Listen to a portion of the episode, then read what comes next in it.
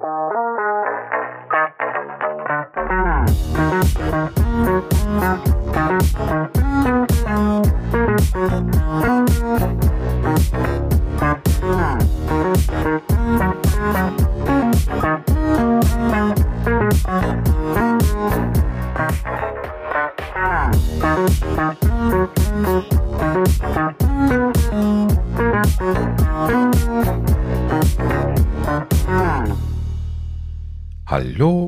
Willkommen zur Folge 146 der Apfelnerds. Ah, ja, guten Abend. Äh, da bin ich mal wieder alleine. Huch, was denn da passiert? Einen wunderschönen guten Abend. Ähm, ja, also äh, wie das so manchmal läuft.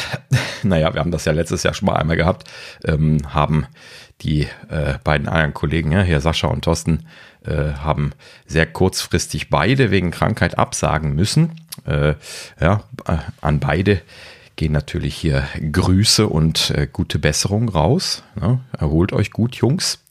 Ähm, ja, ist natürlich auch ein bisschen ungünstig, ja, so direkt vor Karneval. Also wer hier so die die Rheinländer kennt, ne, der weiß ganz genau, äh, Karneval ist hier so quasi ein zweites Weihnachten für viele. Und äh, die Jungs sind da auch nicht minder wenig äh, beschäftigt, so dass sie das auch jetzt nicht unbedingt gerade genießen, krank zu sein. Ich äh, drücke ihnen die Daumen, dass sie vielleicht noch ein kleines bisschen vom Karneval mitgenommen bekommen. Ja, und äh, entsprechend sind sie dann natürlich jetzt hier heute für den Podcast auch ausgefallen. Äh, ich habe wie so oft die Shownotes schon fertig gehabt, als, ich, als ich das heute äh, ergeben hat. Und äh, deswegen habe ich mich mal wieder dazu entschieden, eine Solo-Folge zu machen, wo ich also einfach nur selber gerade ein bisschen was erzähle. Ähm, das Ganze wird natürlich definitiv kürzer werden, als das äh, so eine normale Folge ist, weil natürlich jetzt hier nicht viel Konversation stattfindet. Ähm, aber ähm, äh, ja, gut, ich wollte zumindest die paar Sachen, die wir haben, durchgehen. So wahnsinnig viel gab es auch gar nicht, deswegen gibt es auch nicht so unglaublich viel zu diskutieren, aber wir wollen ja auf dem Laufenden bleiben.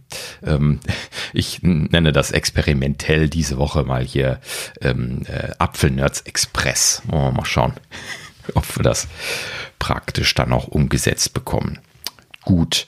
So, dann steigen wir mal ein. Was hat es gegeben diese Woche? Ähm, als ersten Punkt, äh, Bloomberg äh, hat gemeldet, dass äh, die liebe Dädre, Dädre O'Brien, hat ja bisher als äh, Senior Vice President People and Retail bei Apple äh, zwei Abteilungen geleitet, was ja irgendwie äh, historisch gewachsen war. Ja, sie war ja ähm, als SVP People, ähm, also quasi Human Resources, wie man das bei den meisten anderen Firmen nennt, ähm, äh, eingestiegen und hatte dann Retail übernommen, äh, ja, als die Stelle frei geworden war und die nicht explizit nachbesetzt werden sollte oder was auch immer da dahinter Gedanke gewesen ist. Ja, und so hat sie diese zwei Posten gehabt. Das äh, hatte man immer so ein bisschen was im Gefühl, dass das eventuell temporär sein dürfte, bis sie dann jemand Neues für Retail gefunden haben. Wäre jetzt meine Annahme gewesen. Ähm, letzten Endes hat es sich jetzt andersrum äh, ähm, ausgegeben. So, also äh, Dedre wurde jetzt gerade hier von Bloomberg berichtet, ähm, soll sich auf Retail konzentrieren, gibt also ihre People-Stelle ab und wird nur noch äh, Retail betrauen. Ne? Also die, die Läden letzten Endes.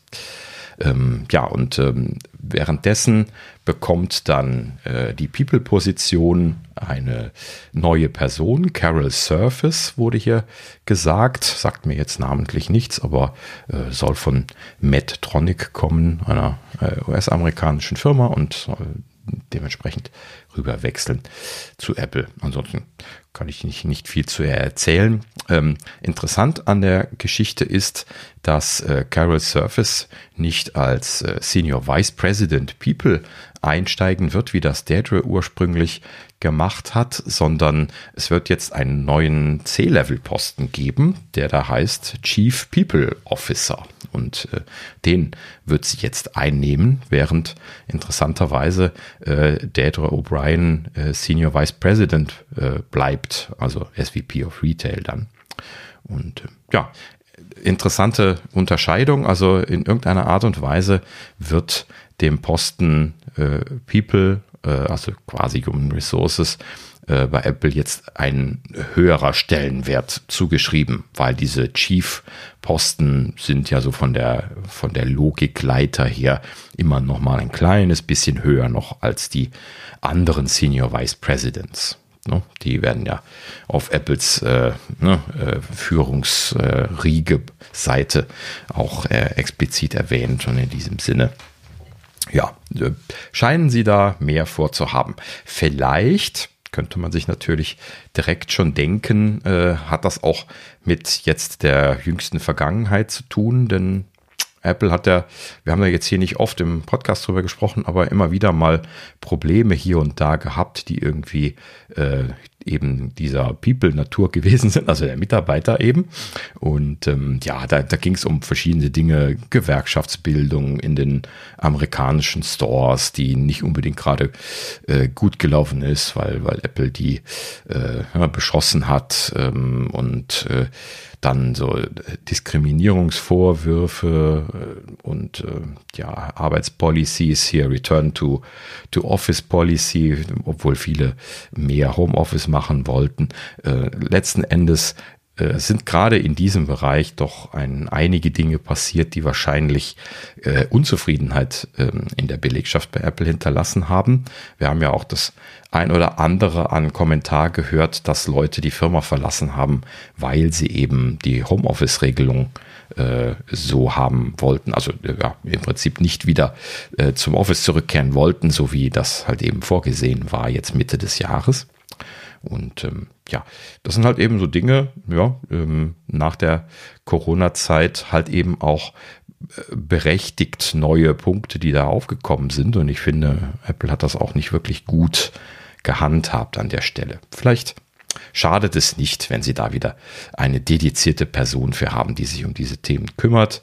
Ähm, ne, äh, ich würde mich nicht wundern, wenn der da letzten Endes doch schon spürbar überlastet gewesen sein wird, wenn Sie auf der einen Seite halt eben dieses doch ganz spezielle Thema Retail, also Läden äh, betreut hat und auf der anderen Seite dann zusätzlich auch noch diese Themen alle stemmen musste. Ja, irgendwo hat der Tag dann auch nur noch 24 Stunden. Na gut. Ja, wir wünschen äh, beiden viel Glück. Der so, soweit ja, lief ja ganz gut, gerade im Retail-Bereich, ähm, wenn man das richtig mitgehört hat. Und Carol Surface dann eben für ihren neuen Chief People Officer.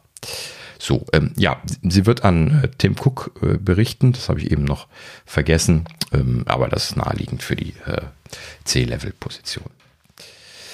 Gut, so, zweites Thema, das hatten wir letzte Woche schon. Ähm, und zwar, äh, Apple hat äh, tatsächlich eine Stellungnahme zu diesem Beitrag von dem Blogger, ähm, wo es um die Sicherheitsprobleme ähm, bezüglich Positionsbestimmungen in, in äh, Third-Party-Apps ging, ähm, äh, ja, da hat Apple tatsächlich eine Stellungnahme sich zu aus den Rippen geleiert. Das ist ihnen also scheinbar doch sehr viel wert gewesen, dass sie da gehört und verstanden werden.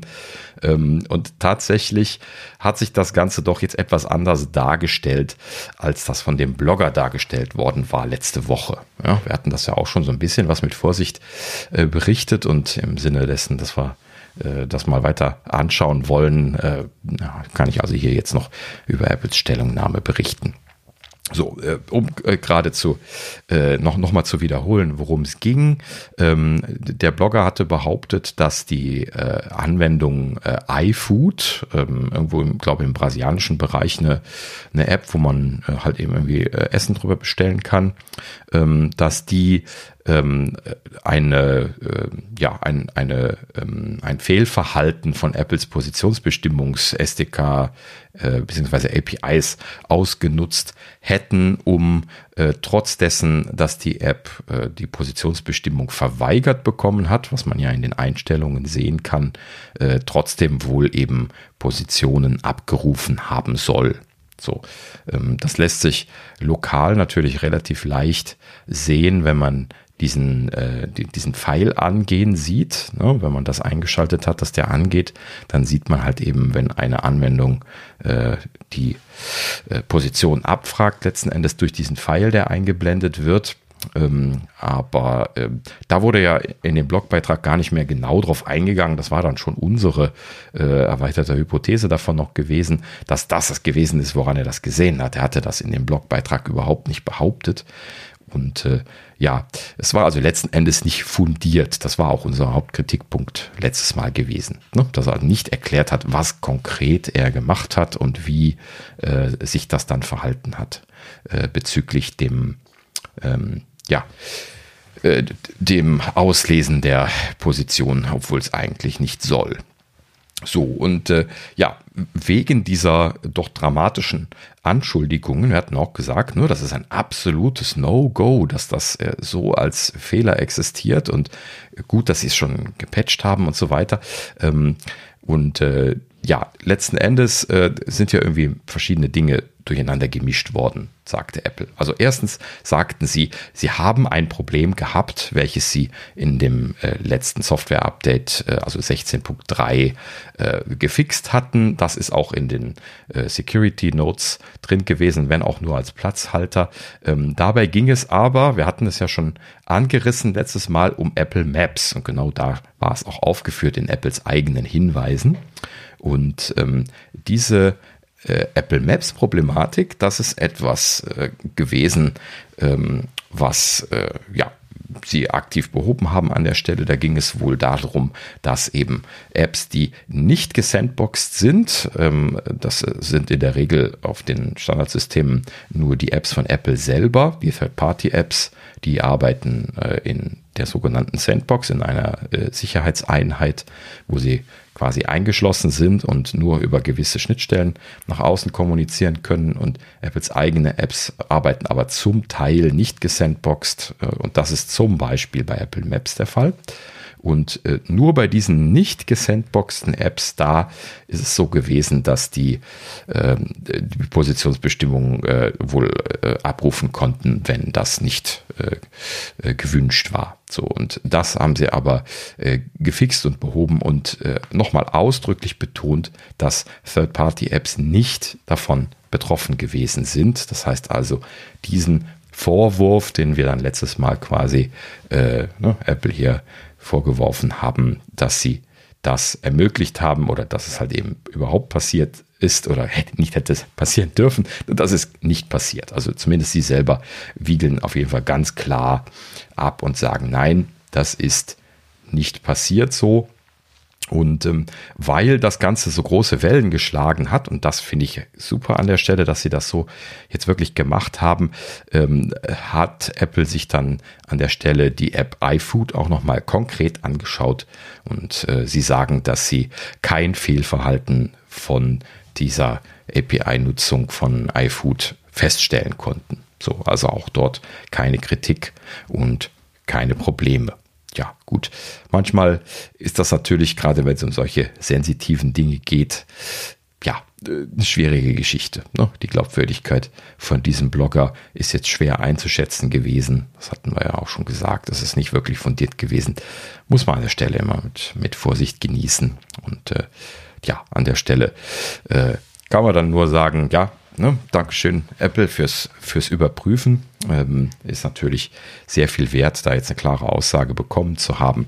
Und ähm, ja, letzten Endes äh, nehmen wir da unsere Vorwürfe definitiv auch zurück. Das äh, ist ja dann nicht Apples Problem gewesen. Und was auch immer dann dieser Blogger da jetzt gesehen haben will, das soll er dann jetzt mal bitte noch erläutern. Ähm, aber ich nehme mal eher an, dass das irgendein Spökes gewesen ist, was auch immer äh, die Ursache davon gewesen ist oder die Quelle. Na gut. So, ja. Äh, so viel zum Thema Sicherheitsprobleme. Ähm, dann haben wir noch ein kleines Thema und zwar ähm, äh, äh Apple hat äh, seine Webseite äh, ein kleines bisschen was äh, überarbeitet. Das hat man ja jetzt irgendwie schon länger nicht mehr, dass da so mal so ein richtiger User Interface Revamp passiert ist also jetzt nicht komplett, aber sie haben zumindest ein kleines bisschen die, äh, den, den Top-Banner überarbeitet, könnte man sagen. Also sie haben das jetzt wieder ein bisschen was so gemacht, wie es eigentlich vorher auch schon gewesen ist, dass oben so eine Leiste mit den Produkten zu sehen ist. Das ist ja lange Zeit auch so gewesen. Das hatten sie nur in der jüngsten Zeit ähm, so ein bisschen was dynamisch gemacht, dass das mal aufpoppte und mal nicht. Ähm, das war so ein bisschen irritierend auch. Ähm, ja, und das scheinen sie jetzt dann auch mehr oder weniger zurückentwickelt haben, äh, wieder jetzt in so ein System, was permanent oben äh, so einen Header anzeigt.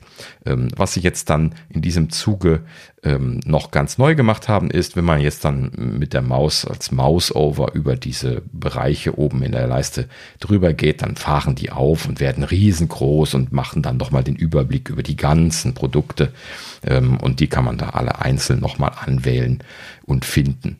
Ja, finde ich persönlich super. Haben sie definitiv besser gemacht als vorher. Ähm, findet man sich wieder besser zurecht. Ähm, ansonsten musste man sich manchmal doch über einige Klickwege durchklicken, um jetzt irgendwie ein gewisses Produkt zu finden. Das ist jetzt definitiv leichter geworden. Ja, ähm, was sie dann ansonsten auch noch getan haben, ist, äh, die Services haben einen deutlich höheren Stellenwert bekommen. Die sind äh, an der Stelle hier dominanter äh, oben rechts erwähnt. Da sind sogar einige Sachen aufgezählt. Einmal äh, TV and Home, dann Entertainment ähm, und äh, ja gut, der Rest sind Hardware-Sachen, ähm, Accessories kommt dann noch Support und so weiter. Ja, aber äh, auf jeden Fall ähm, äh, ja, zwei Punkte, TV and Home sowie Entertainment sind jetzt quasi Elemente, wo es um Services geht. Ähm, ja, beziehungsweise das Ganze so ein bisschen was ineinander läuft. Bei TV and Home findet man dann auch den Apple TV und die HomePods äh, und so weiter. Na gut. So. Ah, nee, okay. Ja, die, die, die Services sind letzten Endes irgendwie alle unter Entertainment gelandet. Ist das denn richtig? Hm irgendwie auch ein bisschen konfus. Ne? Wo sind denn dann die iCloud-Sachen? Oder Apple One?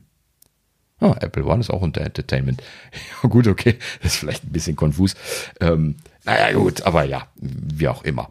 Ähm, sie haben es ein bisschen neu designt und es, es sieht äh, ein bisschen hübscher jetzt aus wieder und äh, wie gesagt, übersichtlicher und letzten Endes damit dann ja einfacher, wenn man irgendwas sucht.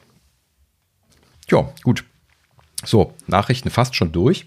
Ähm, äh, eine Kleinigkeit wollte ich noch erwähnen, und zwar, wir hatten ja ähm, erwähnt, dass äh, Apple hier äh, Sponsoring für die Halftime-Show äh, vom Super Bowl, ähm, ja, was ist es, 27, ne, dieses Jahr gemacht hat. Und ähm, ja, das, das haben sie getan. Ja, sie haben ja hier irgendwie ähm, äh, Rihanna äh, als Act da quasi auftreten lassen und haben das halt eben hier gesponsert. Ähm, äh, mit einem netten Logo haben sie das hier jetzt gemacht, ja. Apple Music Halftime Show für den Super Bowl.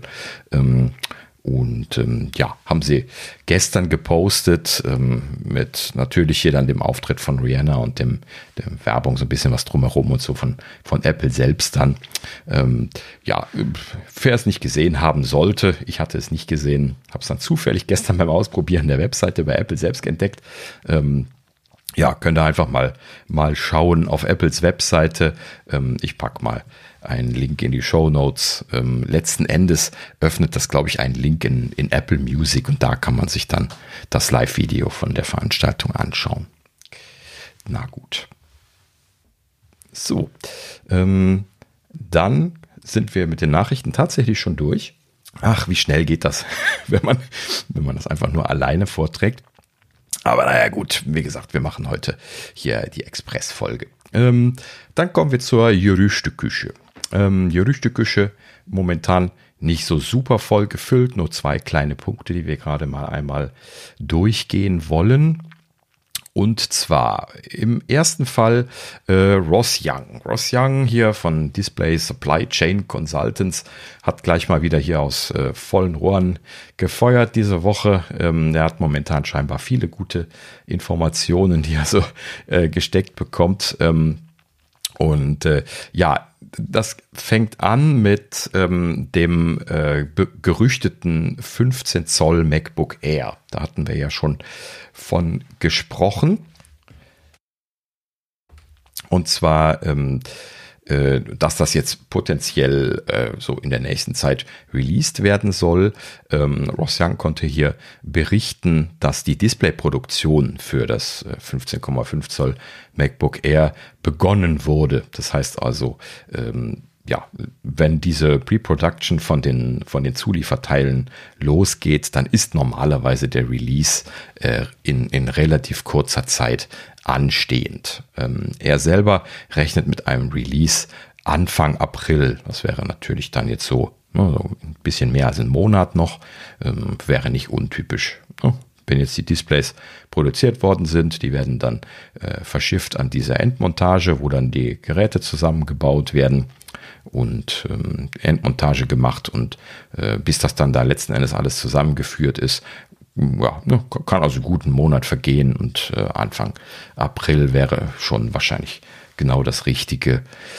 Und ähm, ja, bin ich weiter sehr gespannt drauf, auf dieses Gerät, denn äh, ja, wie gesagt, ne, also ich glaube, das wäre eine gute Ergänzung für äh, Apples Portfolio von, von Notebooks, dieses dünne MacBook Air mit großem Display zu verkaufen. Ähm, es gibt bestimmt eine Menge Leute, ähm, die sich das wünschen würden, eben ein nicht so leistungsfähiges, nicht so teures Gerät wie die MacBook Pros zu haben, ähm, was aber ein großes Display hat. Das gab es halt eben bisher nur und ausschließlich für die MacBook Pros und das wäre dann jetzt die Ergänzung hier an der Stelle. Ja, schauen wir mal, wie es rauskommt, ähm, aber ich kann mir gut vorstellen, dass das den ein oder anderen Kaufinteressenten finden wird. Ja, ähm, letzten Endes hat äh, zu diesem Gerücht, ich streue das hier gerade mal bei Ross Young mit ein, äh, Mark Gurman dann dazu noch in Power On kommentiert, dass ähm, das MacBook Air ähm, seiner Meinung nach den M3-Prozessor verwenden soll. Ui, das wäre natürlich jetzt unerwartet früh. Ne? Also wir haben jetzt gerade selber hier noch vor uns hin äh, geunkt, dass ähm, jetzt dieses Jahr wahrscheinlich kein M3-Prozessor mehr kommen wird, wenn noch der M2 Ultra aussteht und natürlich auch der Mac Pro aussteht. Und wenn sie dann jetzt den M3 bringen, dann würde das natürlich von der Release-Logik keinen Sinn machen. Ne? Dann sagen alle, hä, was ist das denn jetzt, ähm, wenn dann äh, ja, ne, der Mac Pro mit dem M2 Ultra kommt und das MacBook Air dann schon den M3 hat. Ähm, aber äh, Mark Gurman sagt dann für sich auch wieder, dass er das Erscheinen dieses Geräts auch erst im zweiten Halbjahr dieses Jahres erwarten wird. Ähm, ja, wollen wir mal schauen, ne, wer letzten Endes richtig liegt. Ähm, es könnte natürlich sein, dass das eine stimmt, aber das andere nicht oder dass eine Kombination stimmt. Ähm, ja, gut. Aber Prinzipiell macht es einfach irgendwie keinen Sinn. Ne? Also wenn Sie jetzt erst das MacBook Air mit dem M3 releasen ähm, und danach den M2 Ultra, dann würde ich mich sehr stark wundern. Ähm, den, äh, den M2 Ultra können sie auch nicht einfach M3 Ultra nennen, weil der äh, M3 ja in dem neuen Prozess, in dem 3 Nanometer Prozess von TSMC produziert sein wird. Das heißt also, ähm, dort wäre schon eine deutliche Unterscheidung und natürlich können Sie da jetzt dann, wenn Sie bei dem einen sagen, mit 3 Nanometer gefertigt, dann nicht bei dem anderen sagen, hey, der ist wieder in 4 Nanometer, beziehungsweise in 5 Nanometer Second Gen äh, gebaut worden. Und äh, das, das würde zumindest Konfusion und Durcheinander auslösen. Und genau deswegen würde ich mal die Vermutung äußern, dass sie zumindest erst den Mac Pro mit dem M2 Ultra vorstellen müssen und dann im Anschluss das MacBook Air mit M3-Prozessor.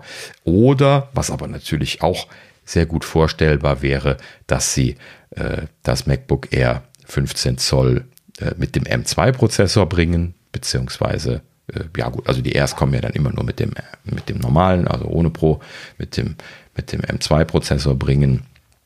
Ähm, äh, ja, wobei man sich dann die Frage stellt, äh, ob man das sich nicht vielleicht wirklich mit einem Upgrade äh, auf den M3-Prozessor zusammenbringt. Aber dann würde ich jetzt auch eher wieder äh, auf den Zeitrahmen von Mark Gurman schielen für das zweite Halbjahr, weil Apple dann im ersten Halbjahr noch Luft hätte, das Mac Pro zu releasen. Also hm, man kann sich so ein paar Varianten vorstellen dieses Mal, ähm, aber ja, ich halte es zumindest für äußerst unwahrscheinlich, dass es äh, durcheinander gemischt passieren wird. Also erst der M3 und dann der M2 Ultra. Na gut, ja, wir warten mal ab. So, ähm, dann zurück zu äh, Ross Young. Der sagte dann natürlich noch äh, Dinge zu Displays, so wie er das, das immer tut. Ähm, zweites Thema bei ihm war das äh, Studio-Display. Er sagte ja, dass äh, bei Apple ein Studio-Display mit Mini-LED-Technologie äh, in äh, Entwicklung ist und dass dieses äh, jetzt im Frühjahr erwartet worden war. Ähm, da ist es ja erstaunlich still drum gewesen. Ne? Wir haben weder eine Ankündigung gehört noch weitere Gerüchte. Ähm, und äh, ja, letzten Endes hat er jetzt an der Stelle hier auch nur so ein bisschen weiter orakelt und gesagt, ja, er hat keine weiteren Informationen zu diesem Produkt bekommen. Also sie scheinen weder die Displayproduktion angeworfen zu haben, noch irgendwie hat er irgendetwas von, von Prototypen oder äh, Änderungen oder sonst was gehört zu haben. In diesem Sinne äh, ist sein Schluss daraus, scheint dieses Produkt nach hinten geschoben worden zu sein. Scheint also jetzt zumindest für die nähere äh, Zeit dann erstmal nicht weiter auf dem Plan zu stehen. Was das dann konkret heißt, ist natürlich ähm, nicht klar zu sagen. Könnte sein, dass es Ende des Jahres noch was gibt, könnte sein, dass es nächstes Jahr erst was gibt, könnte sein, dass es ganz gestrichen ist. Ähm, prinzipiell wäre es aber natürlich nicht verwunderlich, wenn sie ein Studio-Display mit Mini-LED bringen würden. Als Technologie wäre das halt eben äh, eine Fortentwicklung.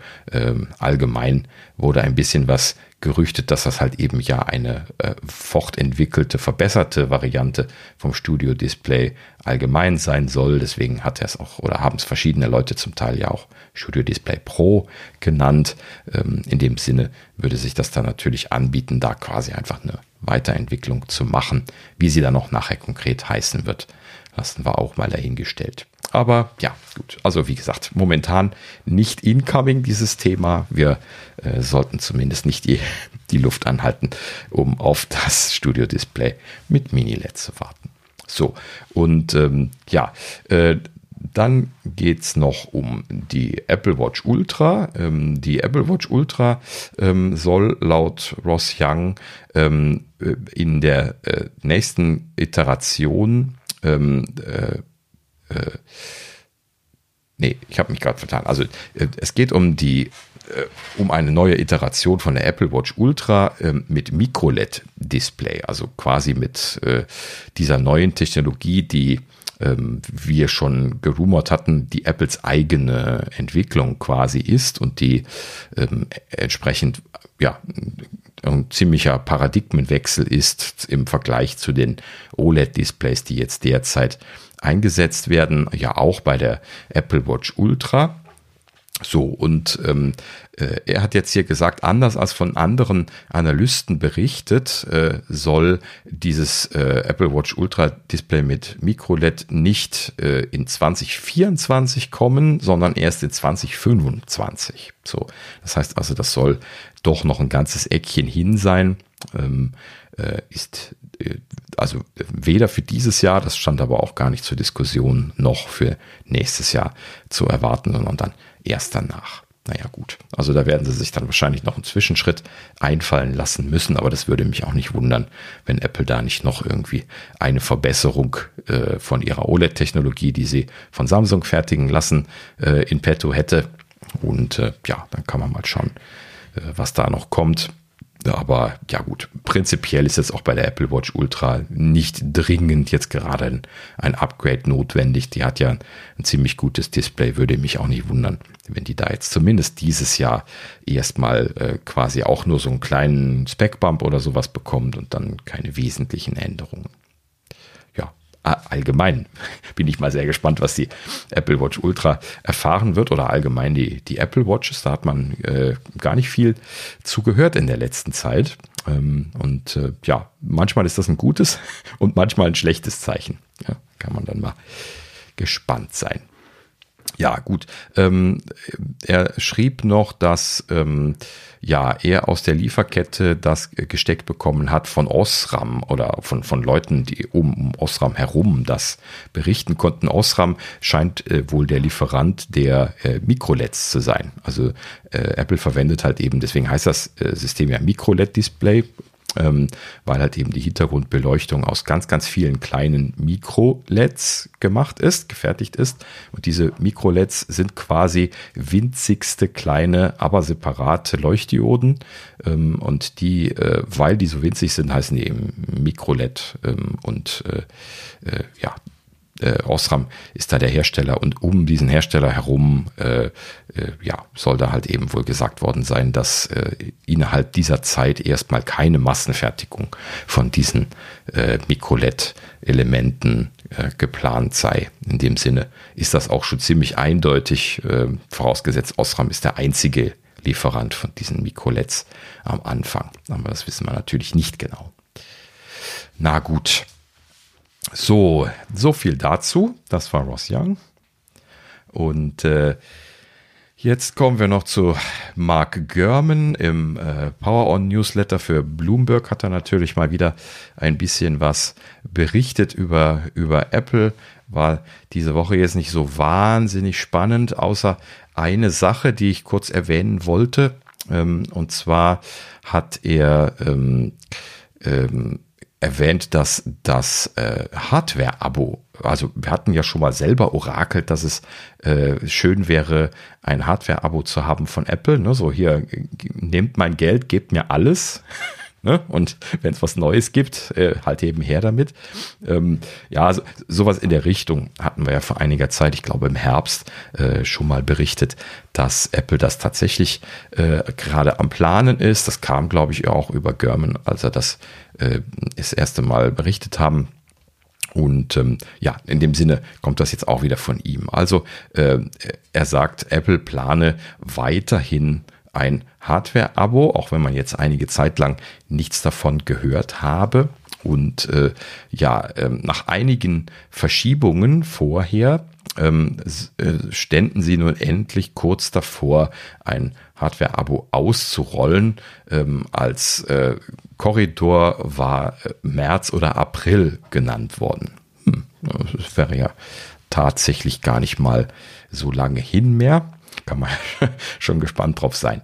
Ähm, was er dann auch noch erzählt hat, ist so ein bisschen was hier Hintergrund zu diesem Projekt, was sie da gemacht haben. Ähm, äh, er nannte das Project Breakout ähm, und dieses Projekt ähm, sei wohl äh, ein Apple-internes Projekt zum Aufsetzen einer Zahlungsdienste-Plattform, die im Prinzip das macht, was so Zahlungsdienstleister tun, wenn man jetzt hier irgendwo im Internet äh, irgendwie äh, ja, Finanzdienstleistungen anbieten möchte.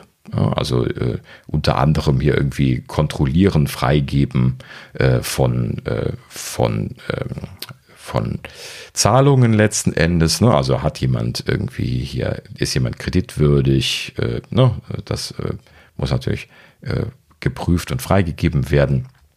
Die Transaktionshistorie wurde hier noch aufgezählt, ist einer der wesentlichen Bestandteile. Ähm, ja, also prinzipiell das, was man so von einem Zahlungsdienstleister kennt, der äh, sowas dann als äh, äh, separate Einheit übernimmt. So, und ähm, diese, äh, ja, die, diese Eigenentwicklung, die Apple da gemacht hat, die soll wohl einiges an technischen Problemen und auch entwicklungstechnischen Problemen gehabt haben, was letzten Endes dann entsprechend zu den Verspätungen geführt haben soll. Naja gut, kann man jetzt ansonsten nichts weiter zu sagen. Ähm, prinzipiell ähm, äh, ja, scheinen sie halt eben da ihr vollständiges eigenes System aufzusetzen. So. Ähm, was er da noch zu erzählen hatte, ist, dass äh, so, so ein bisschen die, die Grundidee, die sie da wohl jetzt verfolgen mit dem Hardware-Abo. Ähm, er sagte nämlich, dass ähm, die monatlichen Gebühren, die dieses Hardware-Abo habe, nicht direkt vergleichbar seien mit den Ratenzahlungen von Geräten. Das gibt es ja jetzt quasi schon, ne, dass man also so einen Ratenzahlungsvertrag macht. Und wenn man das einfach nur abbezahlt über zwei Jahre, dann geht einem das Gerät nachher ins Eigentum über und äh, man besitzt es. Man kann aber halt eben äh, diesen Stunt machen, dass man nach einem Jahr einen, einen Tausch anstößt und dann muss man das existierende Gerät äh, zurückschicken, kann dann dafür aber ein neues bekommen. So, da behält man natürlich dann keine Hardware zurück. Die muss man dann letzten Endes immer zurückgeben, wenn man das jedes Jahr so machen würde. Ähm, aber es ist halt eben so ein Prozess, den sie jetzt zumindest in den USA derzeit so äh, etabliert haben. Und äh, ja, dieses Abo, Hardware-Abo, wovon jetzt die Rede ist, soll halt eben nicht so funktionieren, dass äh, die Geräte im Anschluss ins Eigentum übergehen. So, das heißt also, das ist im wahrsten Sinne des Wortes ein ähm, Geräteleihdienst, wenn man das so, so sehen möchte. Ne? Also man bekommt ein Gerät geliehen, äh, bezahlt dafür dann einen, einen Leihpreis im Monat und muss dann nach Ende der Ausleihperiode oder nach Kündigung oder was auch immer, ähm, muss man dann das Gerät zurückgeben. So, was das dann jetzt letzten Endes heißen wird, ne, ob das jetzt entsprechend günstig wird, äh, das muss man dann alles mal, mal abwarten. Ähm, Preise sind natürlich überhaupt nicht bekannt. Ja, klar, das ist das Letzte, was da final entschieden werden wird. Ähm, ja, aber der Aufwand, den sie halt eben hier treiben, mit diesem eigenen Projekt, diese Zahlungsdienstleistungen äh, ins Haus zu holen, äh, deutet ja schon mal an, dass sie auf jeden Fall äh, große Dinge dort vorhaben an dieser Stelle. Und ähm, ja, kann man mal gespannt sein, wie das weitergeht und was dann da konkret bei rumkommen wird. Ähm, ich bin noch nicht überzeugt davon, dass das eine gute Idee ist, aber das könnte natürlich eine gute Idee sein, abhängig davon, was der Preis sein wird.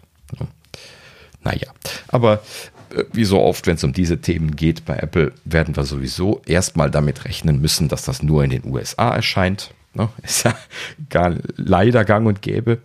Und äh, ja, in diesem Sinne werden wir das von der Seitenlinie erstmal beobachten und diskutieren können. Und dann schauen wir mal weiter.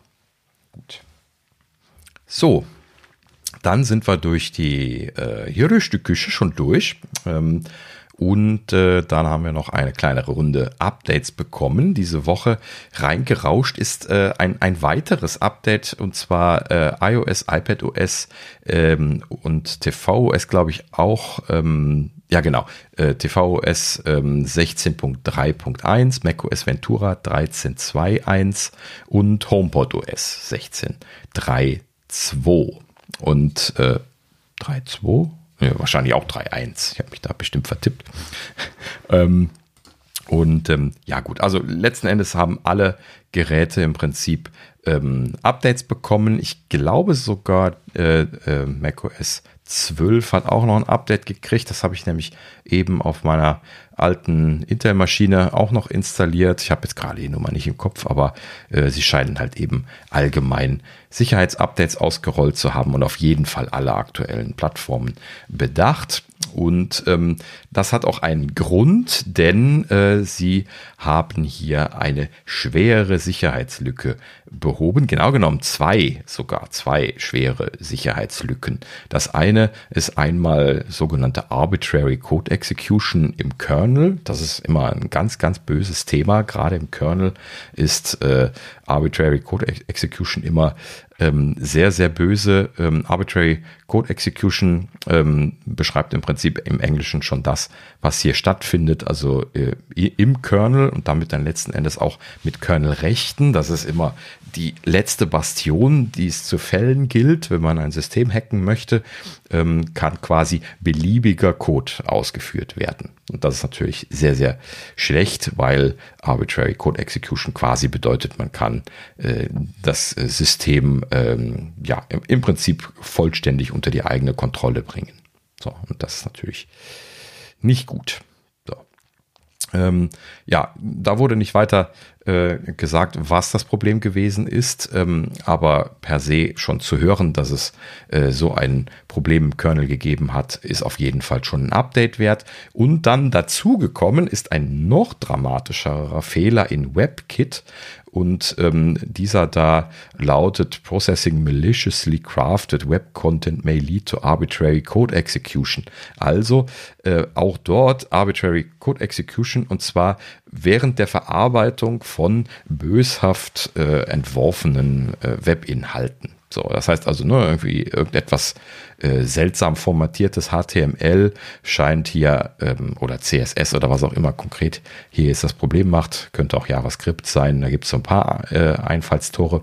Ähm, potenziell ähm, äh, ja konnte aber da etwas gemacht werden auf einer Webseite, womit man äh, dort auch wiederum diese Arbitrary Code Execution haben konnte und äh, das letzten Endes natürlich dann auch wieder mit äh, sehr hohen Rechten in diesem Sinne. Ähm, das wurde jetzt hier nicht weiter dokumentiert, aber das wäre ja nicht weiter schlimm, wenn man es äh, irgendwie innerhalb der JavaScript Sandbox ausführen könnte. Das heißt also, das muss auf dem System sein. Das ist auch normalerweise das, was man mit Arbitrary Code Execution beschreibt. Und äh, ja, letzten Endes ähm, äh, eine sehr böse Geschichte, vor allen Dingen deswegen, weil ähm, diese, diese Art von ähm, äh, äh, ja, Attacke ähm, ist oft damit verbunden, dass man äh, entweder One-Click oder Zero-Click äh, Probleme hat. Das heißt also, man muss oft schon nur eine Webseite aufrufen, um dieses Problem auszulösen. Und das geht natürlich schnell. Ja, man kann zum Beispiel durch einen Werbebanner ähm, solch eine Sicherheitslücke quasi sehr schnell auf sehr viele Geräte ausrollen lassen und letzten Endes dann damit äh, andere Systeme übernehmen. Das kann sehr gefährlich sein. Gerade dieses Verarbeiten von Webseiten, äh, wenn, wenn das betroffen ist, das ist ganz, ganz böse. Ähm, ja, äh, das wurde von Apple selber sogar berichtet, sei aktiv in der Verwendung gewesen. Wow. Also das ist natürlich dann äh, so, ja, absolut oberste Alarmkategorie. Ähm, ne, das das äh, muss unbedingt gefixt werden. Ja, und das haben sie jetzt hier mit dem Punkt 1 Update gemacht. Ja, ähm, als ich das gelesen habe, bin ich gleich rundgegangen und habe erstmal auf allen Geräten die Updates installiert. Ne, das ist natürlich mit so einem Punkt 1 Update auch kein großes Ding. Einfach mal gerade überall schnell anstoßen, laufen lassen. Und ja, dann kann man sich wieder sicher fühlen. Also hier ähm, sei äh, äh ausdrücklich angeraten, doch bitte dieses Sicherheitsupdate zu installieren, so schnell wie es geht. Ähm, so. Ja, okay, so und dann als äh, zweites hier Mac Rumors hatte entdeckt, ähm, das müssen mittlerweile wirklich Leute entdecken, weil Apple da gar nichts mehr zu veröffentlicht in der letzten Zeit. Ähm, Apple hat ein Firmware-Update für den MagSafe Duo veröffentlicht. Das hatten wir auch noch nicht. Ne? Ähm, also den, den MagSafe, den hatten sie ja letztlich schon mal aktualisiert. Scheinbar mussten sie jetzt auch irgendwas beim MagSafe Duo machen. Das ist ja dieses kleine Ding, was man so zusammenklappen kann, ähm, wo, die, wo die zwei Lade, äh, Ladepucks drin sind. Ne? Einer für das iPhone und einer für die Apple Watch. Und ähm, ja, also die haben ein Update gekriegt hier auf die äh, Firmware-Version 10M3063. Äh, angezeigt wird das irgendwie seltsam in, den, in, de, in der Information, äh, in den Settings ähm, äh, mit, so, mit so einer äh, Zahl mit mehreren Punkten getrennt. Ähm, vorher war die Versionsnummer 186.0.0.0 und jetzt ist es 256.1067.0. So. Keine Ahnung, warum sie da diese gewohnte Versionierung nicht ausgeben. Aber ja gut, so ist es. Ähm, wer also mal gucken möchte, ob das entsprechend schon aktualisiert worden ist. Ähm, ja, man muss das iPhone drauflegen, ne? dann, dann kriegt man das angezeigt dort ähm, als Punkt, so wie die AirPods, wenn sie verbunden sind oder sowas. Na gut. So, das war's mit den Updates und äh, ja, damit wären wir auch schon durch mit dem Podcast. Ähm, aber äh, ja, wenn die Jungs nicht da sind, was macht Daniel dann typischerweise? Ne? Er packt noch irgendwas aus, worüber er lange, lange reden kann. Ähm, diesmal keine audiophilen Ecke. Ähm, da ja, ist in, in, der letzten Zeit nicht mehr so viel angefallen. Ich, vielleicht habe ich da mal noch zwei, drei Dinge, die ich noch mal äh, auspacken kann ähm, in der Zukunft. Aber ja, jetzt dieses Mal habe ich mal mal was ganz anderes. Ähm, und zwar möchte ich äh, picken im Prinzip und auch ein kleines bisschen was erzählen ähm, über eine Action Cam. So, also ich, ich bin ja jetzt hier irgendwie ein, ein, ein, äh, ein alter Herr und ich bin ja jetzt irgendwie bisher noch nicht so auf der Action-Cam-Schiene gewesen. Ja, ich habe ja hier so Semi-Pro-Kameras im Einsatz und das iPhone im Einsatz. Und wenn ich Videos gemacht habe, dann habe ich natürlich in der Regel dann diese Gerätschaften verwendet. Und ähm, letzten Endes ja, macht man ja heutzutage auch mit dem iPhone großartige 4K-Videos. Ne? Also das ist alles überhaupt kein Thema mehr. Die sind so gut geworden geworden. Ähm, Gerade bei, bei Videos mit dem Action-Modus auch, ne, der, der äh, mit iOS 16 gekommen ist. Per se also eigentlich eine, eine, eine Sache, wo man gar nicht den Bedarf verspürt, jetzt hier irgendwie eine Action-Cam anzuschaffen. Aber ähm, ich hatte hier ähm, aufgrund von äh, Dingen, wo ich hier mit am, am, am Spielen gewesen bin, ähm, äh, vorher schon äh, die ein oder andere Actioncam hier angeschafft. Ähm, da will ich aber heute gar nicht drüber sprechen, ähm, denn äh, letzten Endes hat mich einfach nur dieses mit Actioncams beschäftigen und dann letzten Endes irgendwie auch auf YouTube irgendwie von einem zum nächsten Video zu stolpern, äh, dann letzten Endes über eine ähm, doch vom Konzept her etwas andere Actioncam stolpern lassen. Und die möchte ich heute mal picken, weil das meiner Meinung nach tatsächlich eine sehr schöne Ergänzung auch zu äh, den Videofähigkeiten von einem iPhone ist. Ähm, so, und was ich hier äh, picken möchte, das ist die äh, Insta 360 Go 2. So, das äh, ist natürlich ein ähm, bekannter Name. Also wer jetzt hier schon im, äh, im Action-Cam-Bereich sich ein bisschen was beschäftigt hat, Insta360 ist ja einer der, der großen Hersteller. Ich habe da hier auch so eine von den, äh, von den äh, ähm, äh, Insta360, ähm, was habe ich hier, eine One RS, ne? also so eine, die so, äh, so ein 360 Grad Rundum-Ding hat. Ähm, dann in meinem Fall habe ich jetzt hier eine, die ähm, ein Wechselobjektiv hat, wo auch noch eine ordentliche, schöne 4K-Optik drauf ist. Ähm, schönes Ding, aber das soll heute nicht Inhalt der Empfehlung sein, sondern ähm, ich habe halt eben dann, äh, als ich mich damit beschäftigt hatte, ähm, dann hier und da diese Insta360 Go aufpoppen sehen, beziehungsweise Go 2 ist die aktuelle. Und ähm, das ist halt eben ein so faszinierendes Konzept, ähm, dass äh, ich mir die auf jeden Fall noch shoppen musste. So, diese Go 2, wie kann man sich das jetzt vorstellen? Ähm, die Go 2, die ist im Prinzip ein, man könnte fast schon klar sagen, ein Stift mit Linsenbuckel. Das ist, glaube ich, die beste Erklärung. Ähm, dieser Stift, der ist recht, recht kurz. Also der ist, wenn ich den so an meinen Daumen halte, ähm, dann ist das so dreiviertel Länge von meinem Daumen äh, lang und äh, ja auch ungefähr so dick und letzten Endes hat es dann einen, ähm, einen Linsendeckel auf einer Seite drauf, was so raussteht, wie man das auch vom iPhone kennt. Das heißt also, der äh, Linsendeckel, der steht da raus. Das ist allerdings ein schraubbares Element, das kann man abschrauben ähm, und wieder dran schrauben und die kann man auch tauschen, falls man sich die zerkratzt hat. Deswegen ist das da auch so äh, demontierbar außen drauf gemacht. So, dieser ähm, dieser Stift, ähm, der ist äh, wasserdicht, das heißt also, der ist ja, ähm, kompakt eingepackt und verschlossen und auf der Rückseite hat er ein paar äh, Kontakte, mit dem er äh, ähm, Dinge durchkontaktieren kann und er ist magnetisch. Das heißt also, man kann äh, diesen Stift äh, einfach schon so per se, wie man ihn jetzt äh, bekommen kann, einfach so äh, irgendwo an ein metallernes Element dranhängen und dann die mechanisch fühlbare Taste vorne auf der Vorderseite drücken. Das sieht man nicht, aber man kann da drauf drücken und es macht Knick und dann äh, ist dann noch da oben drüber eine LED, wo man dann sehen kann, ob man sie anbekommen hat und äh, so ein kleines bisschen, was sie gerade tut, sehen kann.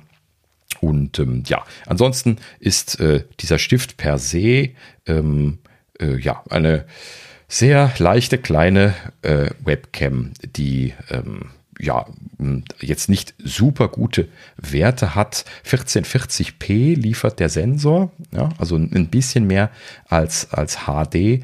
Ähm, dafür mit äh, 50 Frames pro Sekunde und äh, rechteckig. Das heißt also, man kann in, in beiden Orientierungen damit filmen, was natürlich dann ganz praktisch ist, wenn man das äh, jetzt irgendwie äh, ja, in der, in der einen oder in der anderen äh, Orientierung irgendwie jetzt dann für ähm, verschiedene Dinge verwenden möchte. So, ähm, prinzipiell diese, diese Wasserdichtigkeit, da ähm, habe ich ja eben schon gesagt, ähm, dass äh, das Ding ist äh, IPX8 zertifiziert. Das heißt also, es ist wasserdicht bis vier Meter. So, das heißt also wirklich vernünftig wasserdicht, allerdings nicht tauchfähig, kann man quasi sagen. Ne? Ähm, und das ist natürlich äh, per se schon mal eine sehr schöne Sache. Ja, also wenn man ähm, so ein kleines Ding hat, da, da hat man halt eben plötzlich eine ganze Menge faszinierender Möglichkeiten. Das fängt mit, äh, ne, irgendwie, was weiß ich was, also, es gibt Leute, die haben das irgendwie ins Wasserglas geschmissen und dann irgendwie gezeigt, wie man draus getrunken hat und solche Geschichten. Ähm, das heißt also, man kann irgendwie ganz andere Perspektiven eröffnen, als man das gemacht hat. Ähm, ja, oder so Kamerafahrten, die irgendwie äh, aus dem Wasser rausspringen und dann irgendwas zeigen oder so. Also das, das sind sehr schöne Geschichten, ähm, was man mit der Wasserdichtigkeit auf der einen Seite machen kann, aber natürlich auch diese, dieses Magnetsystem auf der Rückseite, wo man das halt eben einfach an einer beliebigen Stelle einfach hinklacken und äh, aufnehmen lassen kann. So, und das Ganze halt eben super leicht. Ja, das Gewicht hatte ich noch nicht genannt. 26,5 Gramm ist dieser Stift alleine schwer.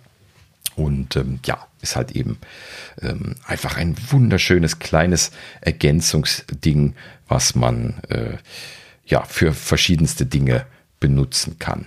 Ähm, das Ganze ähm, ist noch nicht alles. Wenn man jetzt hier die Go 2 äh, sich bei Amazon anschaut, äh, kommt immer in einem Case. Und ähm, dieses Case, ähm, das erinnert sehr stark an das Case äh, von den AirPods. Ähm, ist also auf der einen Seite ähm, im Prinzip ein, ähm, ein Element, wo dieser, dieser, diese Stiftkamera dann letzten Endes reingeschnappt werden kann. Ich kann das hier mal demonstrieren. Man hört das sehr schön satt schnappen.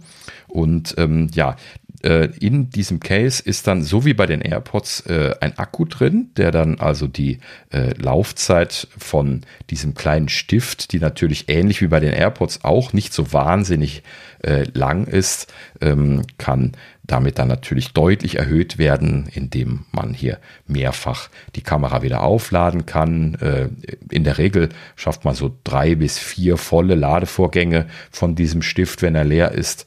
Ähm, und dann ist auch das Case leer. So, und jede äh, Aufnahme ähm, von diesem Stift eigenständig, wenn es aus dem Case genommen wird, ist circa 30 Minuten. Das kommt natürlich darauf an, was man damit macht. Ähm, gerade wenn man jetzt hier Zeitraffer oder sowas macht, dann ist es schon noch ein ganzes Eckchen mehr, aber so für Standardvideo ist es 30 Minuten. Ähm, man muss allerdings auch noch beachten, dass dieser kleine Stift äh, unter Umständen doch ziemlich deutlich überhitzen also auch schnell überhitzen kann. Ähm, das heißt, je nach Situation, wenn man es jetzt irgendwie im äh, schönen, knackig warmen Sommertag irgendwie hier jetzt äh, versucht, irgendwie Aufnahmen zu machen, dann kriegt man manchmal auch die 30 Minuten gar nicht hin. Äh, erst recht nicht mehr ein zweites Mal dann muss man das äh, dann erstmal ein bisschen was abkühlen lassen, denn äh, dann dieses äh, Hin- und Herspielen zwischen ähm, Aufnehmen, also während dem Aufnehmen werden die Kameras halt eben heiß, weil sie so super kompakt sind. Ähm, und ähm, dann ist ja dann der Akku heiß, dadurch, dass das Gerät heiß geworden ist durch die Aufnahme. Dann versucht man es wieder aufzuladen, das macht den Akku dann wieder heiß äh, ne, lässt das Gerät also gar nicht erst abkühlen und dann äh, versucht man es dann wieder zum Aufnehmen zu benutzen und dann wird es da wieder heiß. Also es gibt quasi so eine ewige Spirale der Hitze. Ähm, das muss man dann unter um, äh, Umständen ab und an mal durchbrechen und einfach ein bisschen abkühlen lassen. Äh, wir sprechen aber hier immer nur von, von wenigen Minuten. Ähm, ja, letzten Endes ähm, was gibt es noch zu erwähnen? Ach so, ähm, das, das Case, das hatte ich noch nicht erwähnt. Ähm, wie gesagt, auf der, auf der einen Seite kann man den, den Stift dann quasi magnetisch reinschnappen lassen. Auf der anderen Seite äh, gibt es dann ein äh, kleines Display. Das ist so ein winzig kleines OLED-Schwarz-Weiß-Display, was äh, so ein kleines bisschen erlaubt, die Kamera äh, über diese äh, über dieses Case dann zu steuern, denn äh, unter dem Display sind dann noch zwei Buttons, mit denen kann man also dann zumindest so ganz rudimentär sich da durch ein Menü durchklicken, die Einstellungen machen, die man machen möchte und dann letzten Endes auch die, ähm, ja, den Akkustand prüfen vom Case und von dem Stift und letzten Endes dann auch die Aufnahme starten und Settings einstellen und und und. So. Und ähm, dem aber noch nicht genug. Dieses Case ist wirklich so ein äh, richtig kleiner Tausendsasser. Ähm, es gibt äh, die Möglichkeit, das so aufzufalten über eine Ecke. Und äh, dann gibt es auf der Rückseite von der Unter Unterseite äh, noch drei Dinge. Das eine ist so kleine Standfüße, die man ausklappen kann, äh, die dann letzten Endes das Case ganz eigenständig äh, erlauben, äh, zu stehen. Und zwar in einer Position, wo wenn die Kamera ganz hochgeklappt ist, also so weit wie man das über diesen einen Winkel klappen kann, ähm, dann steht das quasi eigenständig mit dem, mit dem Kameraobjektiv nach oben gerichtet, steht also dann das Case also quasi dann offen auf diesen zwei Beinchen, die man da ausfahren kann und man kann das dann quasi als äh, ja, kleinen Stand verwenden, den man einfach immer dabei hat, wo man sich gar nicht äh, Sorgen drum machen muss, dass man den eventuell jetzt irgendwo in der Tasche rauskramen muss oder so. Und ähm, ja, das ist ganz leicht rein und raus gemacht, deswegen natürlich ganz praktisch. Ähm, es ist aber auch ähm, ein, ähm, ach, jetzt habe ich natürlich wieder vergessen, was das für ein Format ist, aber hier ist dieser klassische Zubehöranschluss zum, zum Schrauben dran für alle diese kleineren Zubehöre ähm, im, im, im Kamerabereich, dieser, dieser äh, Schraubanschluss, Thread äh, Anschluss, der äh, bei den meisten Zubehörsachen äh, verwendet wird in diesem Bereich. Ähm, ja, äh, wer sich damit ein bisschen auskennt in dem Bereich, weiß, was ich meine. Ähm, ähm, ja, ein Drittel, ein Viertel äh, Zoll oder irgendwie sowas ja, möchte ich nochmal nachgucken.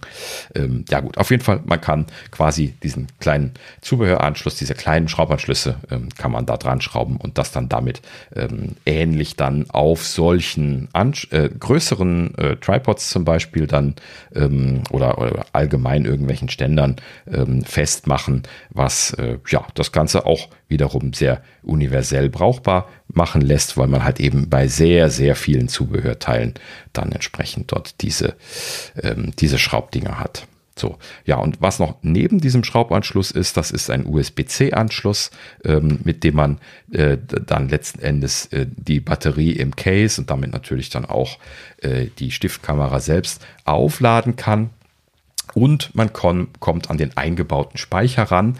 Ähm, der Speicher in diesem Fall äh, nicht im Case, sondern nur in dem Stift drin. Ähm, und man bekommt äh, zwei unterschiedliche Modellvarianten. Einmal mit 32 GB eingebautem Speicher und einmal mit 64 GB eingebautem Speicher. Äh, natürlich allein schon wegen der Wasserdichtigkeit und so ähm, äh, nicht erweiterbar, kein Kartenslot. Ähm, das heißt also, man muss hier tatsächlich äh, mit dem eingebauten Speicher Vorlieb nehmen. So, prinzipiell äh, ist das jetzt, also für so einen User wie mich ist das jetzt nicht so dramatisch. Also bis man dann mal 32 Gigabyte, ich habe die kleine Version gekauft, ähm, voll gemacht hat, ähm, da muss man sich schon Mühe geben, weil man kann ja immer nur 30 Minuten aufnehmen, dann muss man ein bisschen abkühlen lassen, wieder aufladen, äh, muss das äh, ja, kann halt eben dann irgendwie so ein paar Sessions machen ähm, und muss das dann letzten Endes dann übertragen auf den, auf den Rechner auf der einen Seite oder man kann auch die Insta360 App benutzen, ähm, kann man sich dann äh, per Bluetooth drauf connecten, kann natürlich auch die ganzen Einstellungen machen und so weiter von der App. Ähm, und äh, kann dann aber auch die Videos übertragen von dem Gerät in die App und kann die dann in der App dann auch äh, äh vorverarbeiten und dann in die äh, Fotorolle reinspeichern ähm, und dann anderweitig nutzen, was natürlich dann sehr löblich ist an der Stelle. So, ähm, ja, was, was bietet die Kamera letzten Endes jetzt hier ähm, an Möglichkeiten? Einmal gibt es natürlich, äh, wie eben schon angesprochen, einen normalen Videomodus, wo man einfach ein normales H264 ähm, Video bei rausbekommt. Ähm, letzten Endes ähm, ja, nichts Dramatisches. Es gibt die äh, bekannte Flow-State-Stabilisierung von Insta360, was auch bei den großen Kameras mit drin ist. Das heißt also, man bekommt so ein bisschen was Anti-Shake und diese Geschichten. Das äh, ist ja jetzt für so eine Kamera, wo man Dinge äh, aufnimmt, äh, die sich bewegen, natürlich immer sehr, sehr löblich. Ähm, aber ähm, richtig gut wird das Ganze erst, wenn man Videos im sogenannten Pro-Modus aufnimmt. Ähm, das ist eine Besonderheit von Insta360, so wie ich das hier kenne. Das macht nämlich, also zumindest von den Camps, die ich kenne, macht das kein anderer Anbieter, ähm, dass man äh, quasi ein Video in so einem äh, Modus aufnimmt, wo quasi die Sensorinformationen, äh, ne, also äh, um diese äh, Stabilisierungen zu machen, haben diese Kameras halt eben äh, ein Gyroskop drin ne, und können also dann die Lage detektieren und letzten Endes ähm, werden diese Daten dann mit aufgezeichnet, anstatt dass das also in Echtzeit auf der Kamera ähm, vorverar also verarbeitet und dann schon vorverarbeitet dann abgespeichert wird, werden also einfach nur die Videorohdaten, also das geschüttelte Originalvideo und die Sensordaten quasi in dieses File reingespeichert. Ähm, diese Pro-Dateien, die kann man quasi, wenn man das jetzt hier über den USB-C-Port direkt an den, an den Rechner anschließt, ähm, zwar auch direkt äh, übertragen und äh, anschauen. Äh, das sind halt eben dann auch einfach H264-Videos, ähm, wo dann Metadaten drin sind für diese Sensordaten. Ähm, man hat aber halt eben dann Shaky Cam, also die, ne, die, die Originalaufnahme. Wenn man das dann irgendwie selber ähm, irgendwo äh, verarbeiten möchte, äh, kann man das natürlich machen. Ansonsten muss man diese Videos, die in diesem Pro-Format aufgezeichnet sind, äh, von der App einlesen lassen. Ähm, die App kann dann dieses äh, äh, ja, diese Sensordaten anwenden und daraus dann ein beruhigtes äh, Flow-State-Video herstellen. Und das ist allerdings dann nochmal deutlich besser als das, was äh, diese kleine Go 2 jetzt dann auf dem Gerät gemacht bekommt. Und ähm, ja, letzten Endes ähm, eine, eine sehr, sehr praktische Geschichte. Also ich kann quasi eigentlich nur empfehlen, äh, die ganze Zeit im Pro-Modus aufzunehmen. Das ist so quasi der ultimative Modus für diese kleine Go 2. Ähm, was da so als äh, ein großer Vorteil ähm, äh, mit äh, möglich wird in diesem Pro-Modus, das ist die sogenannte Horizontstabilisierung. Das heißt also, man kann, wenn man das einschaltet, das ist optional, ähm, kann man halt eben äh, ähm, sagen, ich möchte ähm, egal, egal wie sich, ähm, wie sich die Kamera bewegt, ich möchte immer den, den Horizont stabilisiert bekommen. Das heißt also, sofern die Kamera einen Horizont sehen kann, äh, wird, wird sie sich daran äh, orientieren. Also irgendetwas, was aussieht wie ein Horizont, dann wird sie sich dann daran orientieren. Und das ähm, kann man sich dann so vorstellen. Ich habe also ähm, das auch selber ausprobiert. Man kann quasi diesen Stift in die Hand nehmen. Ähm, man man äh, man nimmt ein Video in diesem Pro-Modus auf und dann kann man quasi die, ähm, die Kamera so in der Längsachse um das Objektiv drumherum einfach rund rotieren, wie man möchte. Und äh, letzten Endes äh, bekommt man dann in der nachbearbeiteten äh, Horizontstabilisierung, wie gesagt, das wird ja dann in der App dann nachbearbeitet, äh, bekommt man dann quasi ein super stabiles Bild. Also das, das ist wie festgeklebt in, in, in dieser Situation. Das ist echt Wahnsinn. Ne? Also man kann quasi da in der Gegend rumjumpen, wie man möchte.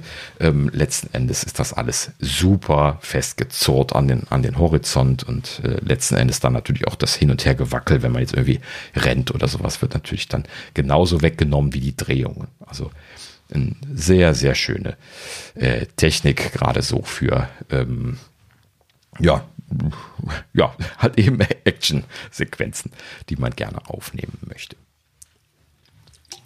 Hm. Natürlich gibt es noch ein paar weitere äh, übliche Action Cam Features, ähm, Time Shift und Time Lapse äh, gibt es zum Beispiel natürlich in der Kamera, ne, also die, die Möglichkeiten hier so Zeitraffer Aufnahmen zu machen und sowas. Ähm, dann gibt es äh, Slow Motion mit äh, 180p, 120 FPS. 120 FPS ist natürlich schon, schon ganz schön.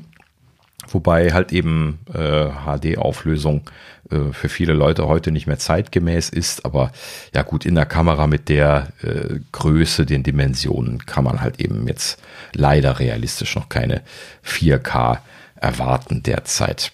Ähm, ja, was habe ich noch nicht erwähnt? Ähm, umfangreiches. Ah ja, genau. Also ähm, ich hatte mir das äh, in einem Set bestellt, ähm, welches ähm, ein bisschen umfangreicher gewesen ist. Ich packe natürlich einen, einen, Link in die Show Notes. Da gibt es natürlich immer so unterschiedliche Ausstattungsvarianten. Es gibt, glaube ich, zwei unterschiedliche Sets und die Kamera als alleine nur mit dem Case.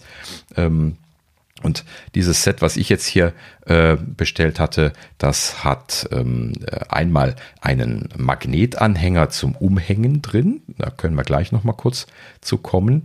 Dann eine universelle Drehhalterung mit wiederverwendbarem Klebepad. Das ist ja sowas, was bei vielen Action Camps dabei ist. Ein Klemmadapter für die Basecap ähm, und da ist, glaube ich, auch noch ein Adapter dabei, der äh, kompatibel ist mit diesem System, was man von den GoPros kennt, wo man äh, so durch zwei Löcher eine relativ große Schraube von der Seite zum Fixieren reinstecken muss, äh, so dass man also auch diese Zubehörelemente alle benutzen kann, die dort an der Stelle eine Rolle spielen. Ähm, ja, ähm, besonders schön von diesem Satz ist diese ähm, universelle Drehhalterung. Das ist quasi auch nochmal so ein Element, ähm, wo man äh, diesen Stift so reinschnappen kann, wie das in das, in das Ladecase äh, magnetisch gemacht werden kann. Und ähm, diese, diese Drehhalterung, die kann man dann wiederum zum Beispiel einfach äh, auf den Tisch stellen. Das, das hat dann so ein Gelenk, wo man das quasi so 270 Grad so, so hin und her alles bewegen kann, wo dann äh, dieser Stift quasi in so einer Halterung drin ist und dann der, der, der Fuß quasi auf dem, auf dem Tisch stehen bleibt entweder lose oder man kann den, den unteren Boden wegmachen und bekommt dann äh, so eine äh, Klebevorrichtung, die, ähm, äh, ähm, die so äh, einfach von alleine klebt und wo, die, wo man halt eben die, das dann äh, an Stellen hinpappen kann, aber auch mit ein bisschen Vorsicht wieder schadensfrei abziehen kann. Und äh, diese, dieses Klebepad, das muss man dann nur mal abspülen, äh, nass unterm, unterm Wasserhahn und äh, kann das dann letzten Endes quasi wiederverwenden. Also das ist, äh, ja, wird zwar ein bisschen ranzig im Laufe der Zeit, aber es kann auf jeden Fall häufiger verwendet werden als so ein klassisches Klebepad, was nur einmal geklebt werden kann ja, eigentlich auch ein ganz praktisches Ding. Kann man das halt eben schön mal irgendwo einfach mit hinstellen, wenn man das jetzt nicht da gerade im Case so hinbalancieren möchte. Ähm, und das, das ist schon ganz praktisch. Ich habe das zum Beispiel schon dafür verwendet, um äh, im Auto Aufnahmen zu machen. Ich habe das dann einfach vorne oben an die Windschutzscheibe innen äh, dran geklebt und habe dann das äh, einmal in die eine Richtung gedreht, sodass man äh, die, Leute im, im Auto aufnehmen konnte. Ähm, ich habe es aber auch in die andere Richtung gedreht und dann zum Beispiel einfach die, äh, die Fahrt äh, vom Auto auf der Straße aufgenommen. Man sieht halt eben dann so ein kleines bisschen was ähm, vorne die, die Motorhaube und äh, eventuell noch so Reflexionen vom, vom Innenraum vom Fahrzeug. Und ansonsten hat man relativ gute Sicht äh, nach außen und äh, kann dann halt eben quasi die gefahrene Strecke beobachten und aufnehmen, wenn man möchte. Ja, dafür ist dann die, die Akkulaufzeit zum Teil ein bisschen knapp. Ja, also bei mir ist das dann oft dann irgendwie nur noch so bis auf die Autobahn, dann irgendwie so Viertelstunde Autobahn fahren und dann äh, ist dann äh, der Akku schon wieder leer. Ähm, aber ähm, ja, prinzipiell äh, ist das eigentlich ganz schönes Ding, wo man schon mal so äh, nette kleine Aufnahmen mitmachen kann ja, übrigens die Horizontstabilisierung auch an der Stelle sehr faszinierend. Ähm, wenn man so mit so einem Auto um die Kurve fährt, das, das wird halt eben dann auch so wie auf Schienen fahren mit dieser Horizontstabilisierung. sehr faszinierender Effekt, wenn man das so fahren sieht. Ähm, sieht ein bisschen unerwartet aus. Ähm, ja, aber ich dachte eben äh, zu dem äh, Magnetanhänger zum Umhängen muss ich nochmal zurückkommen, denn das ist auch ein äh, sehr tolles Ding, ähm, eine ähm, relativ einfache Geschichte. Man hat quasi so ein kleines Amulett, was man sich um den Hals hängen kann. Also genau genau kann man es überall hinhängen, aber äh, zum Beispiel um den Hals hängen ist ziemlich genau dafür gedacht. Ähm, das ist so quasi einfach so ein kleines schwarzes, relativ stabiles Bändchen, womit man das um den Hals hängen kann. Und dann gibt es so, so, so, ein kleines weißes Amulett, was ähm, äh, rund ungefähr so groß ist, dass dieser Stift mit der Kamera äh, da gut drauf passt, quer. Und äh, natürlich ist das magnetisch, so dass also dann letzten Endes der, ähm, der Stift äh, einfach da drauf geschnappt werden kann. So, und äh, dieses Amulett kann man dann quasi um den Hals tragen und dann quasi eine Point-of-View-Aufnahme von seiner eigenen äh, Bewegung aufnehmen. Ähm, das Ganze ist natürlich dann niedriger als das, was man jetzt von vielen Leuten so von Helmkameras oder sowas kennt. Da, da gibt es ja auch noch hier einen Klemmadapter für Basecaps äh, mit dabei ähm, falls man das machen möchte. Ähm, aber dieses Amulett um den, um den Hals zu hängen ist ganz schön, weil äh, man kann das auch so ein kleines bisschen verstecken. Dieser Magnetanschluss von diesem äh, Amulett und dem Stift, der ist so stark, dass man das auch durch dünne Stoffe hindurch relativ zuverlässig durchkonnektieren kann. Das heißt also durch äh, ein T-Shirt hat das bei mir schon, schon sehr gut funktioniert. Durch einen dünnen Baumwollpullover hat es auch noch funktioniert. Da ist es dann manchmal so, dass man ein bisschen aufpassen muss, dass man es nicht, nicht runterschubst. Ähm, das ist dann eben die Gefahr, ähm, ja, alles, was dann dicker ist, funktioniert nicht mehr. Aber so im Sommer, wenn man jetzt irgendwie im Sommer draußen ist, das so unters T-Shirt zu packen, das Amulett, ähm, das funktioniert sehr zuverlässig. Und ähm, ja, dann hat man halt eben dann letzten Endes nicht so eine auffällige, dicke, fette Kamera in der Hand, sei es jetzt das iPhone, was ja dann doch auch jeder merkt, wenn man am Filmen ist, oder halt eben auch so eine Semi-Pro-Kamera, wo sowieso jeder direkt komisch guckt, wenn man damit am Filmen ist, zumindest bei, bei mir hier auf dem Dorf. Und ähm, ja, wenn man dann hier diesen kleinen Stift einfach nur auf der Brust hat, das, das sehen viele Leute einfach gar nicht. Äh, die gucken dann zwar auch manchmal ein bisschen komisch, was hat, hat der denn da komisch drauf? Wenn du jetzt irgendwie ein schwarzes T-Shirt anhast und dann dann diese weiße Kamera da drauf, klar, das leitet dann den, den Blick dahin, aber das muss man dann natürlich selber so ein bisschen steuern, indem man dann ein weißes T-Shirt anzieht und dann äh, die Kamera da drauf. Das sieht man dann quasi gar nicht im Vorbeigehen.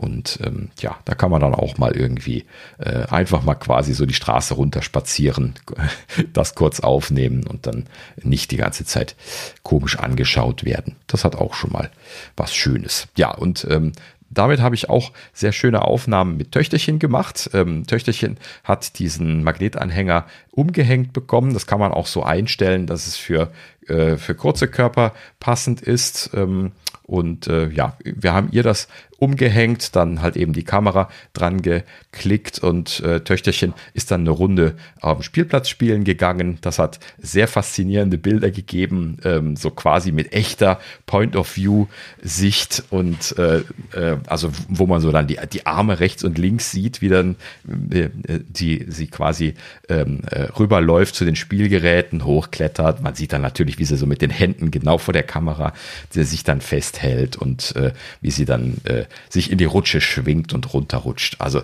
großartige Bilder, gerade diese, diese Live-Action-Bilder, die sie da äh, aufgenommen hat, äh, sehr, sehr toll. Also das, das kann ich nur gerade sehr empfehlen für, für äh, Kinder, die irgendwie Lust haben, sowas mal auszuprobieren. Ähm, natürlich auch etwas größere. Ähm, das, das macht sehr viel Spaß, solche Videos aufzunehmen. Ähm, ja, äh, was gibt's sonst noch zu erwähnen? Ja gut, also über die App äh, kann man nicht nur Einstellungen machen, sondern kann man auch eine Live-Vorschau bekommen. Das geht aber nur, wenn man das über Wi-Fi connectet, so wie auch wenn man Bilder und, und oder Videos übertragen können möchte. Ähm, das Ganze ist ein bisschen, bisschen bockig bei dieser Kamera. Ähm, das ist leider ein bisschen schade. Die äh, Anbieter von diesen Actioncamps sind leider Gottes alle nicht wirklich berühmt dafür, gute Firmware auf diesen Kameras drauf zu haben. Und so auch ist das hier, dass die, dass das neigt immer wieder mal so ein bisschen was dazu abzustürzen oder mal eine Übertragung nicht ordentlich zu machen. Und dann ist es irgendwie lahm und äh, möchte immer wieder abbrechen. Vor allen Dingen auch diese Ad-Hoc-WLAN-Verbindungen mit dem iPhone sind nervig, weil man eben deswegen äh, dann, dann immer quasi das, das äh, existierende WLAN aufgeben muss, ähm, was dann Connection-Probleme gibt, weil äh, halt eben dann äh, das Gerät mit dem äh, mit dem Gerät ja via ad-hoc Wi-Fi verbunden ist, das Gerät aber natürlich keine Internetverbindung hat und dann beschweren sich die ganzen Apps, dass man keine Internetverbindung hat und dann äh, gibt es keine gute äh, Mittellösung. Das ist alles so ein bisschen bisschen nervig. Ähm, aber gut, das ist jetzt so, ein allgemeines Problem von diesen Systemen und diesen Verbindungen, wie das heutzutage gemacht wird. Ähm, da kann man nur mal hoffen, dass es da Verbesserungen geben wird. Aber das ist bei allen Systemen so, die ich kennengelernt habe, sei es irgendwie eine Semi-Pro-Kamera oder auch andere Action-Cams.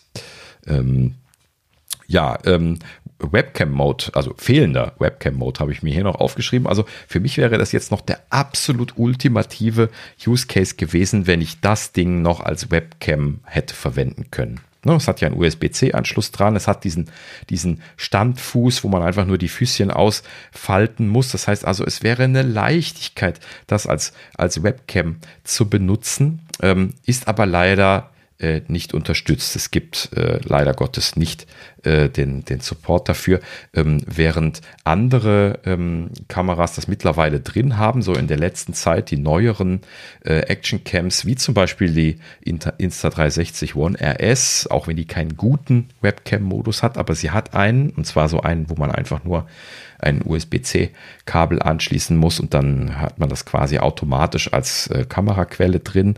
Und ähm, was ich jetzt zum Beispiel noch habe, ist die äh, DJI Action 3. Die hat zum Beispiel tatsächlich einen sehr brauchbaren Kameramodus, wo man auch die Zoom-Stufen umstellen kann. Das fehlt der One RS. Äh, leider. Ähm, da gibt's nur die weiteste Einstellung, was ich jetzt so als ähm, Standardnutzer für irgendwelche ähm, Firmengespräche hier jetzt irgendwie mit Kollegen oder so dann in der Regel nicht brauchen kann. Diese super Weiteinstellung, sondern ich bräuchte dann eher diese fokussierte Einstellung und die bekomme ich dann nicht. Das ist dann ein bisschen blöd. Das kann bisher nur die, die Action 3, also von denen, die ich kenne. Ähm, ja gut, und ich hätte das sehr gerne in der, in der Go 2 mit drin. Ähm, leider haben sie es bisher nicht geliefert. Ich, das finde ich sehr schade, weil sie wirklich einfach perfekt hardware-technisch schon dafür äh, gemacht wäre und HD wäre ja auch okay gewesen dafür und so. Ach ja, das ist wirklich schade. Ähm, ähm, ja gut, aber das ist auch das Einzige, äh, was ich daran jetzt wirklich zu kritisieren habe. Ne? Klar, wie gesagt, ähm, das Ganze ist äh, keine 4K-Kamera, so wie die aktuellen Action-Camps. Die haben ja oft sogar noch viel mehr Auflösung schon und so. Und hier ist natürlich nur ein kleiner Sensor drin und alles und in der Dämmerung dann nicht mehr wirklich gut zu gebrauchen und und und aber es ist halt eben ein wunderschöner kleiner Kompromiss, so für solche Action-Videos, ne, wo man mal irgendwie auf dem, auf dem Kinder, äh, auf, dem, auf dem Spielplatz rumturnt oder sowas. Und äh, natürlich auch selber, wenn man jetzt irgendwelche, irgendwelche Geschichten machen möchte. Und ähm, ja, das Schöne daran ist, genauso wie bei den, bei den AirPods, dieses kleine Case, wo das Ganze dann drin transportiert wird, das ist ja ein kleines bisschen größer, könnte man sagen, wie so ein, äh, so ein AirPods Pro Case und äh, damit immer noch in dem Rahmen, wo man es problemlos einfach irgendwo in die Tasche fallen lassen kann. So, also meine, meine Hosentaschen, äh, da passt das problemlos rein. Ähm, ich schmeiße das aber auch oft, äh, weil es halt eben ja auch sehr unempfindlich zu ist, einfach so wie es ist, irgendwo äh, in die Rucksacktasche oder in meine Fototasche, wenn ich irgendwie äh, mit der Kamera, mit der großen rausgehe, einfach so als zweites Element mit rein. Und ähm, ja, kann man also tatsächlich sehr vielfältig benutzen und verwenden. Und ja, schönes Ding. Ähm, und ähm, wir haben noch nicht über den Preis gesprochen. Das ist nämlich dann natürlich jetzt auch der Hauptgrund, warum ich das empfehle, denn die ist jetzt auch nicht so teuer äh, wie die meisten äh, Action Camps. So die neueren Action Camps sind ja dann doch eher eher teurer. Ähm, hier die 32 Gigabyte Variante bekommt man äh, jetzt hier äh, letzter Preis, den ich bei, bei Amazon gesehen habe, für 287,99. Die 64 Gigabyte Version ist dann 100 Euro teurer, also 388,57 ist der letzte Preis gewesen. Ähm, ja, und äh, ähm, äh, in einem äh, Set mit einem äh, super tollen Selfie-Stick von Insta360, den ich äh, sehr liebe, den ich allerdings mit der One RS zusammen gekauft hatte. Ähm, aber den, den gibt es ja auch in einem Set mit äh, ähm, ja, mit der äh, mit der Go 2, da äh, kostet das dann 344 Euro in der 32 Gigabyte Version natürlich. Ähm, und ähm, ja, allein schon diesen diesen ähm, Stick, denn das ist auch irgendwie eine sehr schöne Geschichte. Also es gibt tolle, tolle Sticks, wo man halt eben Kameras draufschrauben kann, äh, Actioncams draufschrauben kann, ähm, die sehr unterschiedlich gut sind. Und hier dieser äh, Selfie-Stick von Insta360, das ist so der beste, den ich bisher äh, selber kennengelernt habe. Jetzt zumindest mit meinem kleinen Querschnitt, den ich hier gekauft habe. Na gut, so, ja, also ähm, wie gesagt, Instago Insta360 Go 2. Ähm, ein sehr schönes kleines Ergänzungsprodukt, wenn man mal irgendwie so ein bisschen was halt eben spielen möchte. Äh, ne, äh, Im Prinzip auch überhaupt kein Problem, hier irgendwie solche Sachen mitzumachen, die ähm, äh, ja ansonsten große Aufwände bedeutet hätten. Ja, also ich habe schon sehr viele Leute gesehen, ähm, die äh, ja, sich die ähm, äh, mit einfach nur mit dem Magnetschnapper äh, von diesem kleinen äh, Stift von von dem Kameramodul ähm, draußen ans Auto gepappt haben und dann letzten Endes dort Aufnahmen mitgemacht haben, quasi so äh, irgendwie hier an den, an den Kotflügel vorne dran ähm, oder aber auch mit diesem, mit diesem klebe- und ablösbaren Pad äh, von vorne auf die Windschutzscheibe geklebt, sodass man nicht die Windschutzscheibe dazwischen hat. Oder von der Seite halt eben so ans Autoblech von der, von der Tür, ähm, das kann man dann auch schon äh, wieder ähm, magnetisch machen, beziehungsweise dann nimmt man zur Seite auf, dann muss man dann diesen Adapter wieder nehmen, das geht dann wieder nach vorne. Also das ist quasi dann alles, zumindest in diesem Erweiterungsset, was ich äh, da mit dabei hatte, ähm, ist das alles mit dabei, was man äh, eventuell machen können will und letzten Endes eine sehr schöne Sache. Ähm, also mit Auto kann man unglaublich viel spielen. Potenziell könnte man das natürlich auch super irgendwie hier in eine äh, in eine Drohne ranmachen oder sowas, weil das so leicht ist. Aber naja gut, heutzutage nicht mehr so wichtig. Das Thema Drohnen, das habe ich zum Glück bisher noch nicht weiter, ähm, weiter angegangen. Ähm, äh, ist ja in Deutschland alles ein bisschen kompliziert wegen der Gesetzgebung. Ähm, aber naja gut, die, die, haben ja sowieso meistens schon Kameras drin. Ne? Da ist es jetzt vielleicht nicht so wichtig, eine HD-Kamera zur Verfügung stehen zu haben. Ähm, ja, aber wie gesagt, kleine kleine Action-Cam günstig, äh, ne, wenn man sich die Version für äh, 200, äh, 288 Euro kauft, definitiv im Bereich des bezahlbaren. Äh, ne, so sehe ich das als Ergänzung für ein iPhone oder sowas da mal hinzulegen.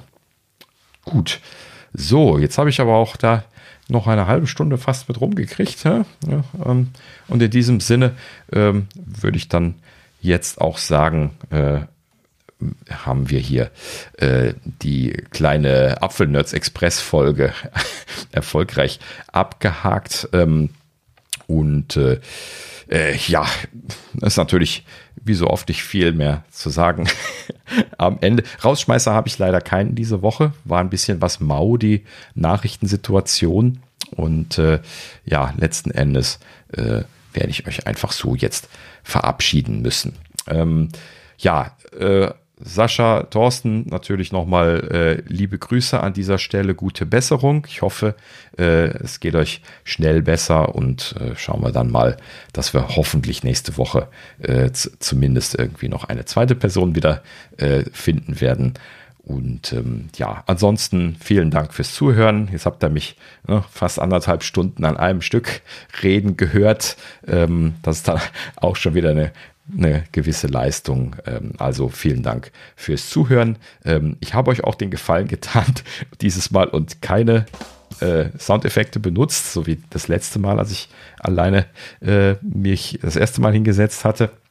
Ähm, das ist mir natürlich dann auch irgendwann bewusst geworden, als ich das gehört habe, dass das nicht unbedingt das Beste gewesen ist, dauernd diese Soundeffekte zu benutzen.